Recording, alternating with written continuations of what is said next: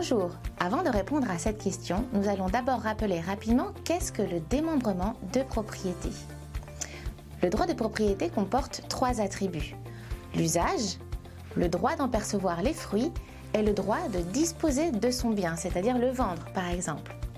Ce droit de propriété peut être démembré pour séparer d'une part l'usufruit, qui est le droit de jouir du bien, d'habiter un appartement par exemple, et d'en percevoir les fruits, par exemple percevoir les loyers de cet appartement s'il est mis en location.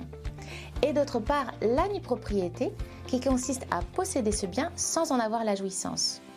De ce fait, l'usufruitier ne pourra pas disposer du bien dans mon exemple, donc le vendre, sans l'accord du propriétaire.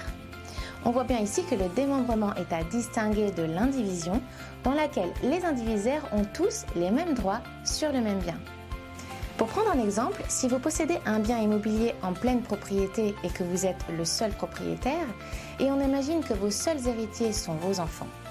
Le jour venu, ils hériteront alors du bien en pleine propriété et ils paieront des droits de succession sur la valeur du bien transmis au jour du décès. La fiscalité successorale s'appliquera alors sur une assiette qui sera donc de 100% de la valeur du bien immobilier. Mais si vous avez anticipé votre succession et que vous avez fait donation à vos enfants de la propriété du bien avant vos 61 ans, par exemple, alors la valeur de la nue propriété donnée sera égale à 50% de la valeur du bien selon l'article 669 du CGI. En effet, la valeur de la nue propriété donnée est calculée en fonction de l'âge de l'usufruitier donateur selon un barème déterminé par l'article du code précité. Selon ce barème, plus le donateur donne la nue propriété d'un bien tardivement, plus la valeur de la nue propriété donnée sera importante et donc les droits de donation importants. Pour revenir à mon exemple, si la nue propriété du bien est donnée avant les 61 ans du donateur, ces droits de donation seront en principe à régler, mais seulement sur 50% de la valeur de ce bien. Les autres 50% représentent en effet la valeur de l'usufruit qui est conservé par le donateur qui ne se dépossède donc que de la nue propriété du bien.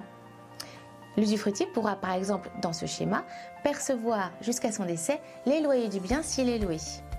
L'intérêt est qu'au décès de l'usufruitier, les propriétaires deviennent alors plein propriétaires du bien en franchise totale de droits à payer. En effet, l'usufruit rejoint la propriété automatiquement en cas de décès de l'usufruitier sans impôt à payer, conformément à l'article 1133 du Code général des impôts. De ce fait, les impôts réglés pour transmettre ce bien immobilier aux enfants auront été calculés sur 50% de la valeur du bien et non sur 100% de sa valeur, ce qui génère en principe de considérables économies de droits de succession.